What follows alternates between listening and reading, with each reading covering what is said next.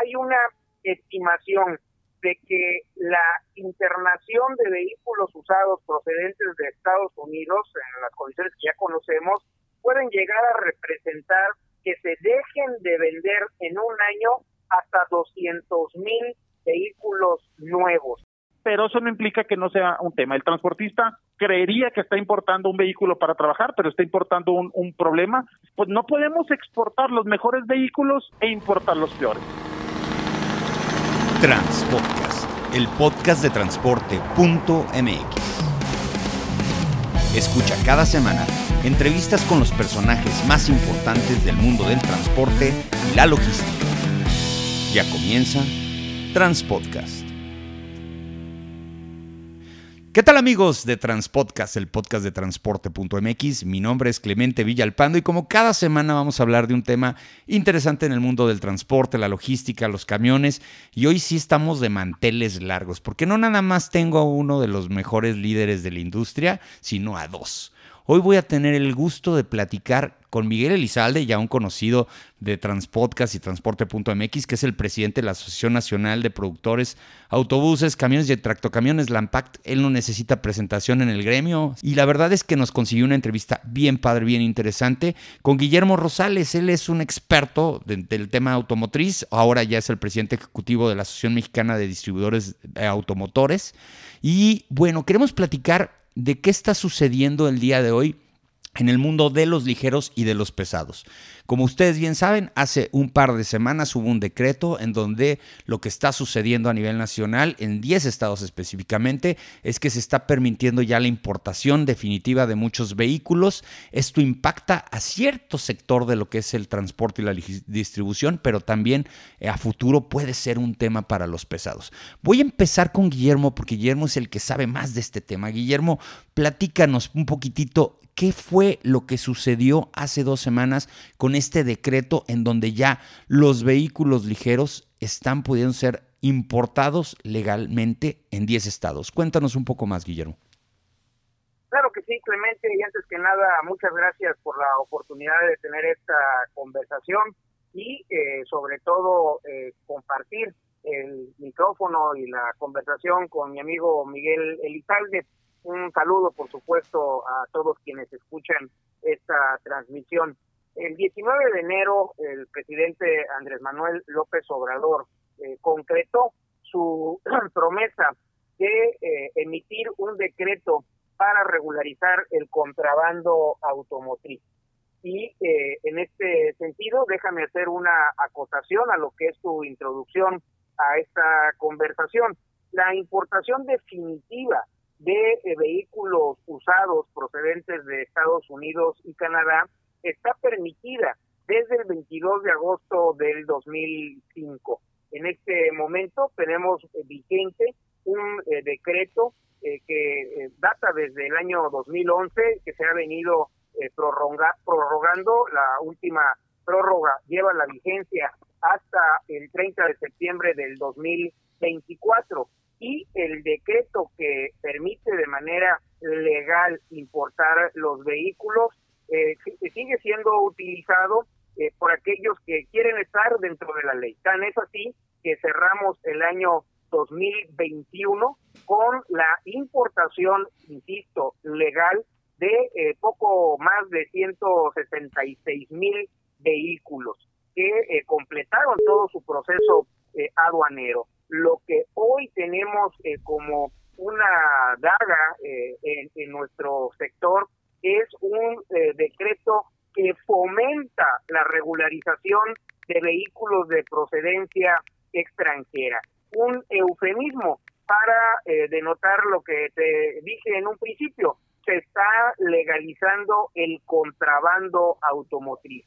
Con esto eh, lo que está permitido es que se regularicen los vehículos en los seis estados de la frontera norte, más las entidades eh, federativas de Baja California Sur, Durango, Nayarit y Michoacán.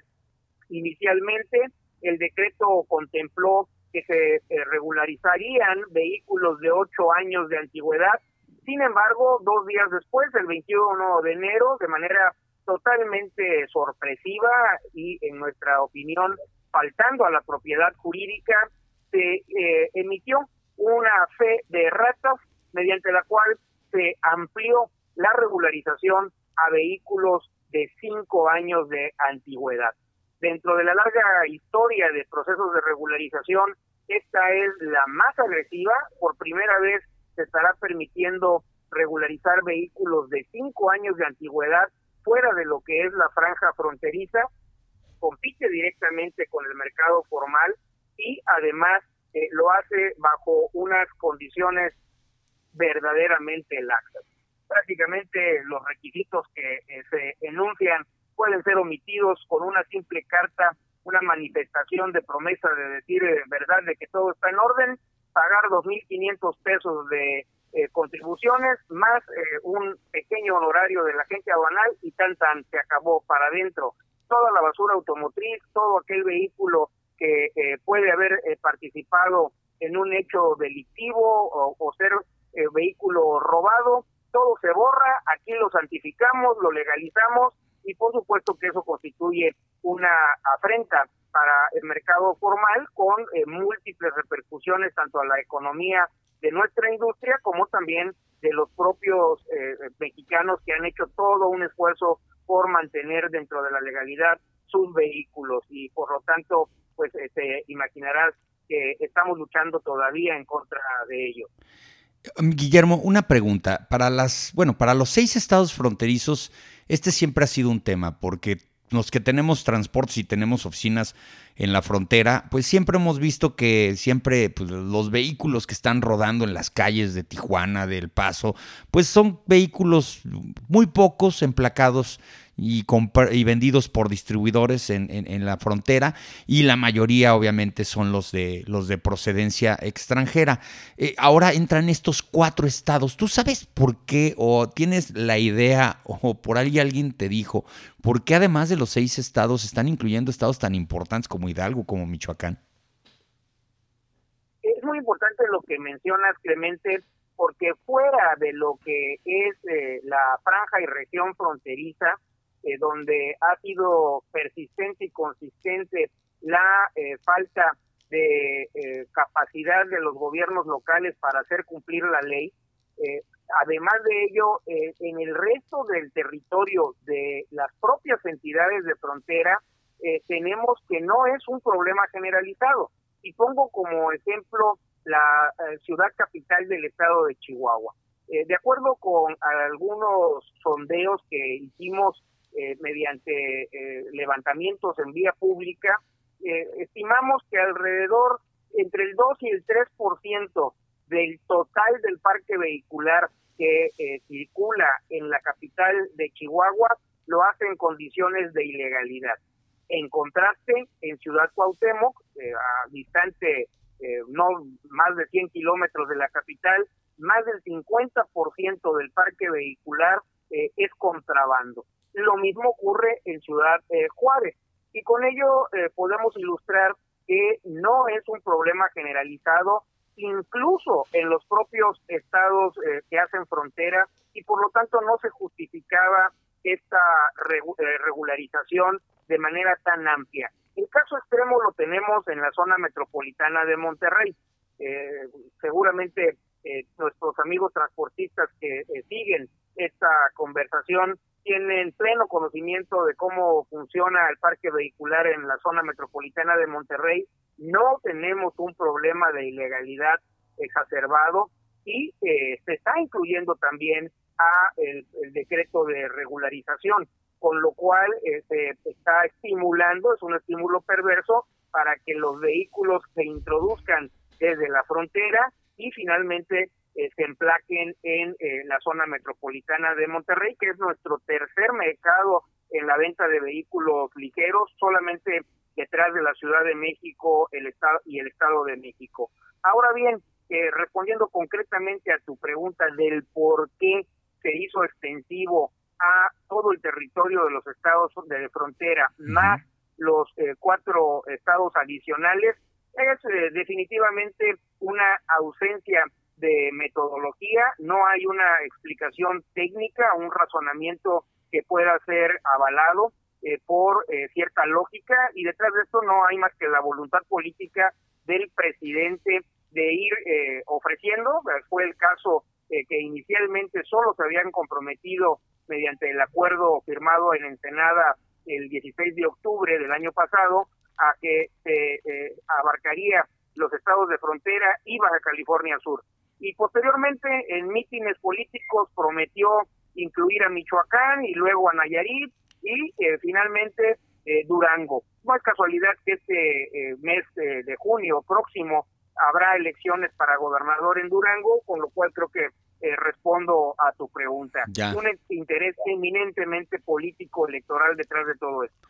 oye, Guillermo, antes de pasar con, con, Miguel, yo tenía esa duda y precisamente consulté a Miguel para ese tema es eh, hasta qué eh, tipo de, lo que nosotros le llamamos vehículos utilitarios. Eh, que se usan pues obviamente para hacer algún tipo de reparto más de mensajería y de paquetería. Me comentaba Miguel que había también este, se estaban incluyendo hasta cierto tonelaje o peso bruto vehicular este tipo de vehículos. ¿Cuáles son?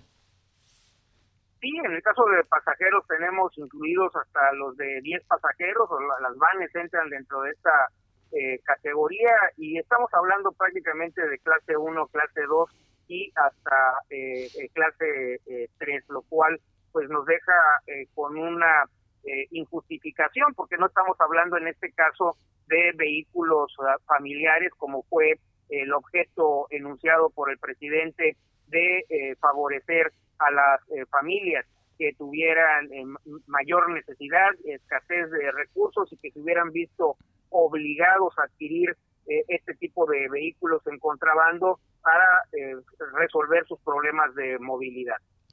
Bueno, muy bien, gracias Guillermo. Oye Miguel, antes de, darte la palabra, te quiero felicitar por la sabia decisión de haber eh, postergado un poco, unos meses, lo que es Expo Transporte AMPAC. Creo que fue una decisión inteligentísima, sabia. Eh, no hay necesidad de exponernos en un momento en donde ya estamos viendo la luz al fin del túnel y creo que va a ser muy, muy, muy eh, reconfortante para muchos, pues llegar en octubre con toda la seguridad de lo que va a estar ahí, pues obviamente para todos los transportistas. Te quiero felicitar por eso antes de darte la palabra.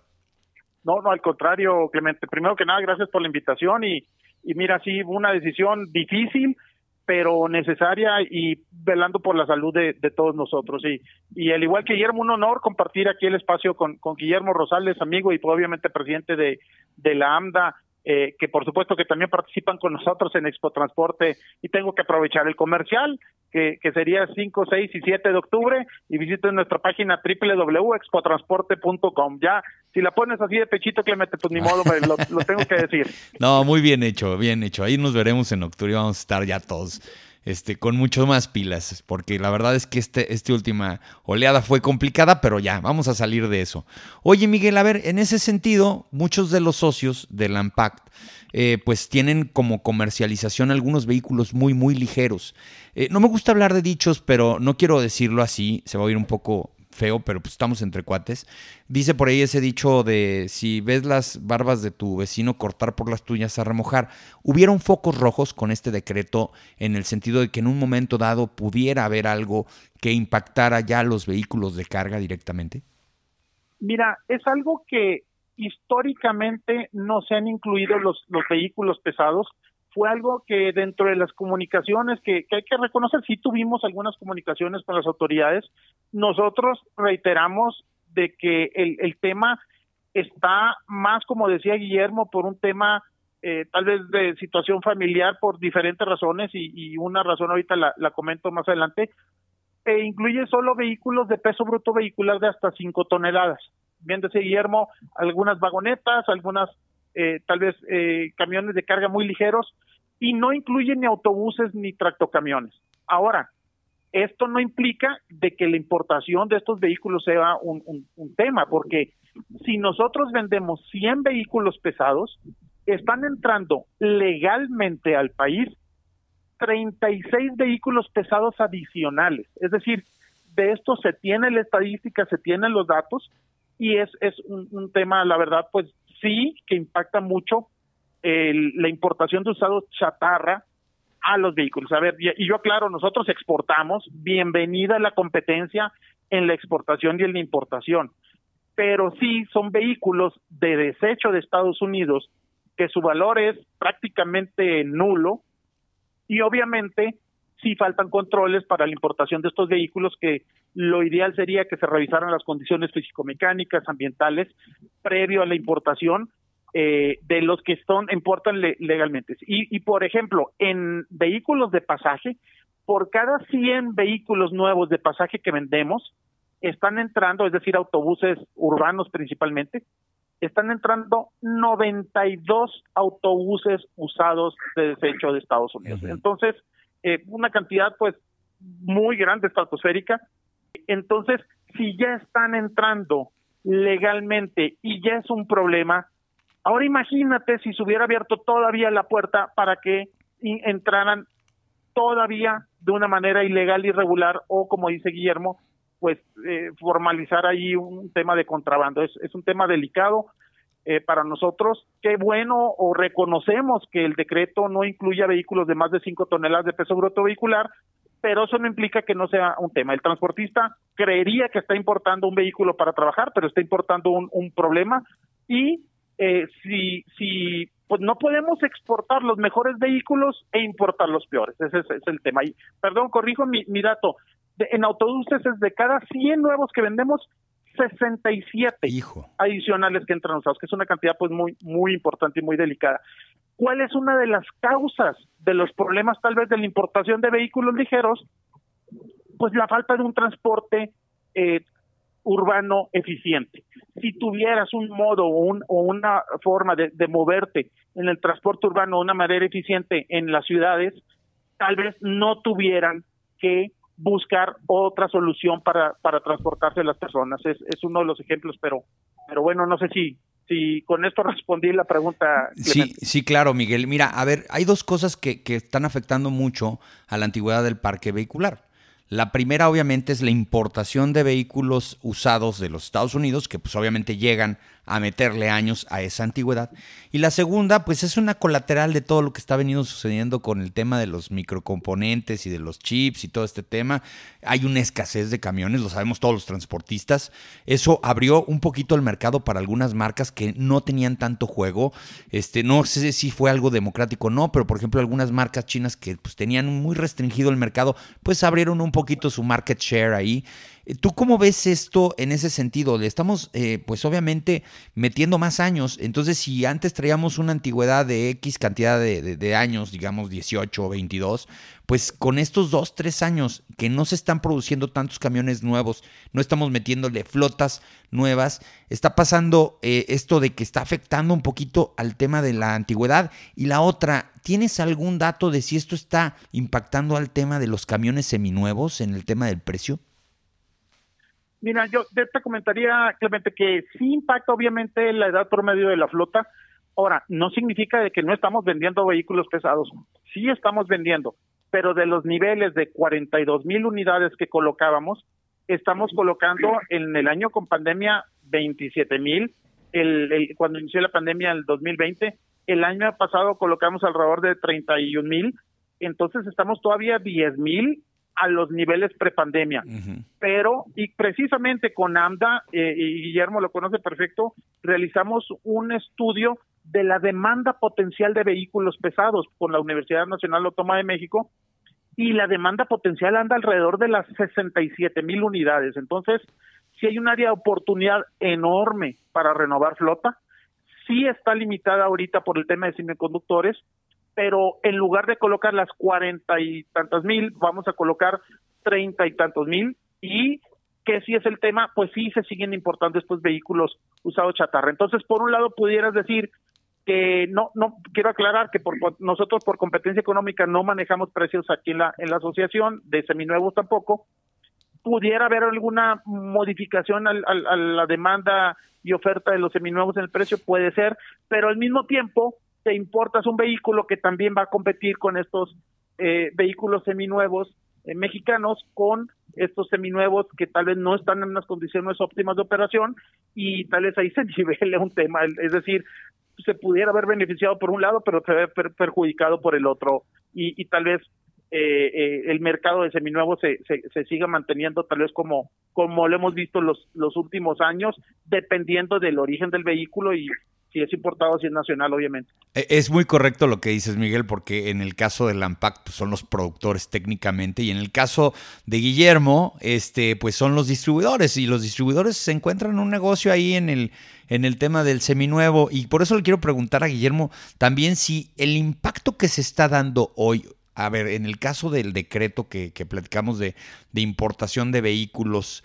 chocolates, como les llamamos, y los conocemos las cosas como son, ya más o menos tendrán por ahí un dato eh, de cuántos vehículos se dejarán de vender nuevos por hacer este tipo de importación de vehículos. Eh, claro, Clemente, eh, es muy difícil el poder evaluar el impacto en términos monetarios y en términos del número de vehículos que se pueden dejar de vender pero para eso eh, sirven dos referentes. Por un lado, lo que es eh, la estadística de lo que ocurrió entre el 2006 y el 2009, cuando eh, se hizo una introducción masiva, también como consecuencia de una regularización y un proceso de importación muy laxo, como el que hoy vamos a enfrentar. Y por otro lado, un estudio de demanda potencial que llevó a cabo la Secretaría de Economía, encargándose a la empresa de consultoría internacional AP Kearney en el año 2011 y que fue eh, refrendado en una edición eh, posterior en el año 2015. Y ambos eh, referentes que tenemos que hay una estimación de que la internación de vehículos usados procedentes de Estados Unidos, en las condiciones que ya conocemos, pueden llegar a representar que se dejen de vender en un año hasta 200 mil vehículos nuevos, más o menos dentro de lo que eh, eran los números de aquellos eh, años que refiero, son las estimaciones hechas por el propio gobierno federal que podrían entrar a la regularización en este proceso. De ahí la magnitud del impacto cuando estamos hablando de que sin la importación de vehículos eh, usados, sin esta regularización, nuestra estimación para 2022 alcanza apenas para llegar a un millón treinta y nueve mil unidades, eh, un repunte ínfimo respecto del el cierre del 2021 y con esto pues el, justificado eh, temor que tenemos de las repercusiones que, que tendrá este proceso de regularización. Oye, eh, sería muy interesante, Guillermo, saber, eh, y Miguel, ¿qué, ¿qué, qué, es la opinión del Secretariado Técnico del Consejo Nacional de Prevención de Accidentes, del, de, la dependiente de la Secretaría de Salud, que se encarga de, pues, también los accidentes viales? Eh, últimamente estamos reseñando muchos accidentes en carretera que están relacionados con temas físico-mecánicos. En ese sentido, estos vehículos que están llegando a México, eh, que no están requiriendo realmente ningún tipo de, requisito en materia de físico-mecánico, eh, puede repercutir en accidentes. En ese sentido, Guillermo, ¿ustedes qué reflexión dan? Sin duda alguna que es un factor que se encuentra presente y la evidencia estadística así lo denota. Eh, si hacemos un levantamiento, una comparación de los datos de accidente que se registran en eh, la franja fronteriza y eh, se cruza con el total de la flota vehicular registrada en esa región en comparación con urbes de condiciones eh, de densidad similar, es notoriamente mayor el número de accidentes vehiculares. Esto es consecuencia directa de la calidad de los vehículos que se internan a nuestro país legal e ilegalmente y lo mismo ocurre con el factor contaminación ambiental. Ya desde el año 2005 el Centro Mario Molina, un estudio coordinado por eh, el premio Nobel de nuestro país, el, doctor Mario Molina, que en paz descanse, dejó en claro que la flota vehicular eh, presente en Ciudad Juárez, Chihuahua, eh, producto de la internación ilegal de vehículos, era muchísimo más contaminante. Como tengo muchísimo más contaminante, hay algunos gases criterio que pueden ser 100 veces mayores en las emisiones de este tipo de vehículos que los de la flota eh, legal que circula eh, circulaba y que se sigue circulando en aquella región, Clemente. Oye, qué bueno que me lo recuerdas. En Tijuana, que es donde yo también tengo ahí mucha, pues ahora sí, interacción, existe el término autos tijuaneados. Cuando vas a comprar un auto, te preguntan si está tijuaneado porque ya principalmente estuvo en los Estados Unidos, lo recogieron ahí en Tijuana y lo están vendiendo. La calidad de los vehículos obviamente va a bajar. ¿Qué están pensando hacer en la asociación, eh, Guillermo? ¿Qué, ¿Qué opciones tienen? pues eh, no sé si el amparo sea efectivo. Estaba viendo el otro día, y, es una nota de hace dos, tres días, que todavía no estaban promoviendo muchos trámites. ¿Habrá sido atractivo para la gente en general esta medida, este decreto? ¿Ustedes ven que la gente va a responder a eso? Sí, definitivamente eh, hay un interés creciente por el proceso de regularización e incluso el flujo la introducción del contrabando se encuentra a todo lo que da en las últimas eh, semanas, se sigue incrementando el número de vehículos eh, a regularizar. Lo que ocurrió eh, después del 19 de enero que se emitió el decreto es que no estaban listos los procedimientos tanto en la aduana como por parte de los agentes aduanales. Ya el día de ayer empezaron los primeros trámites y esto irá eh, tomando una mayor cuantía en las próximas eh, semanas. Por otro lado, eh, siempre ocurre dentro de nuestra idiosincrasia de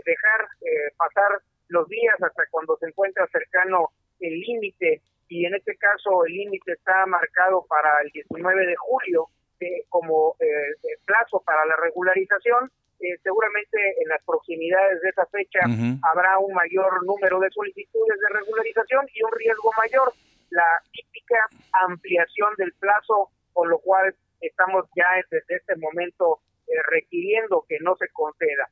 Y eh, te anticipo que sí, nosotros estamos ya con la autorización por parte de nuestro Consejo, de nuestra Junta de Gobierno, para proceder a tramitar diversos amparos ante la justicia federal porque no podemos eh, quedarnos de brazos cruzados sin que esto sea limitante para seguir llamando a el presidente López Obrador a que module eh, con eh, mayores requisitos y que no sea tan laxa la regularización y sobre todo algo fundamental, que se tome la decisión política por parte del presidente de terminar con la permisividad y la corrupción en la aduana es lo que está eh, eh, permitiendo que se sigan introduciendo en este momento que estamos conversando eh, muchos vehículos de contrabando. Sí, caray, porque pues hasta no nos damos cuenta, pero estamos impactando empleos en México. La gente que importa un auto, este, pues técnicamente de chocolate, no va a una agencia a, revisarlo, eh, baja la, cantidad de mecánicos que lo están atendiendo. Tiene una repercusión, tiene una repercusión a final de cuentas en el, en el empleo, obviamente, más en el tema de la manufactura. Yo que estoy aquí en León, en el Bajío, pues sabemos lo importante que es eso. Pues te quiero agradecer muchísimo, Guillermo. Y bueno, Miguel, ya nada más ahí para cerrar, ¿cómo ves el mercado este, este año?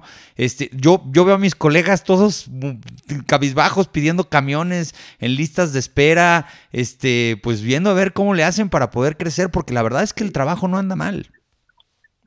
Sí, mira, pues sí, es, es un año complejo, eh, seguimos obviamente en pandemia, seguimos en recuperación económica, aún a pesar de esto, bueno, retos como no solo el tema de los semiconductores, sino también el del robo del autotransporte, incremento en precios de combustibles, bueno, son muchos retos, eh, cartaporte, en fin, ¿qué, te digo de los retos que se enfrentas eh, tú como transportista y todos nuestros clientes? Eh, sí vemos una posibilidad de crecer en ventas al menudeo de vehículos pesados eh, solo un 3.7%, es decir, colocar alrededor de unas 32.700 unidades, eh, lejos, repito, de las 42.000 unidades de nuestro niveles prepandemia y muy lejos de la demanda potencial de las 67.000 unidades, menos de la mitad de lo que se debería estar colocando. No solo por el tema de semiconductores, sino por varios varios temas. Eh, no tenemos un esquema eh, de renovación vehicular implementado en su momento de chatarrización, no tenemos incentivos agresivos de la banca de desarrollo para el financiamiento, eh, en fin, son varios los factores. Sí, uno es el de los semiconductores, pero todos los demás también temas también impactan. Entonces, repito, un 3.7% de crecimiento de ventas menudeos como lo estimamos para el 2022. Ojalá que sea mucho mayor. El tema de los semiconductores se va a ir resolviendo a partir del segundo semestre y ya para finales de año debemos de tener, pues sí, un, un crecimiento, esperemos nosotros, muy fuerte en la renovación vehicular por los beneficios que trae a todos, en reducción de emisiones, mejorar la seguridad vial y obviamente la competitividad de los transportistas y, de la cadena logística. Oye, pues te tengo una sorpresa. Por ahí un diputado Morena está promoviendo la chatarrización de unidades de transporte y pusimos la nota, hoy la colgamos en la mañana. Y pues bueno, pues si viene de donde venga, que, que, que sea para bien, ojalá, ojalá ayude un programa de chatarrización a todos, porque pues necesitamos renovar la flotilla en México. Totalmente de acuerdo, Clemente. Bueno, pues muchas gracias, Guillermo Rosales, presidente de la Asociación Mexicana de Distribuidores de Automotores. Si nos permites, ahí te vamos a estar buscando luego para ver cómo va este asunto, si nos interesa mucho a los transportistas. Y también a Miguel Elizalde, agradecerle la oportunidad de poder platicar el día de hoy, pues ya saben, en este espacio que es para ustedes. Mi estimado Miguel y mi estimado Guillermo, muchas gracias. Muchas gracias, Clemente. Al contrario, gracias, Clemente, y seguimos ahí en en contacto y, nos vemos pronto en Expo Transporte. Claro que sí, nos vemos pronto en Expo Transporte. Les mando un fuerte abrazo y ya saben, la mejor información del mundo del transporte y la logística la van a encontrar en transporte.mx. Saludos.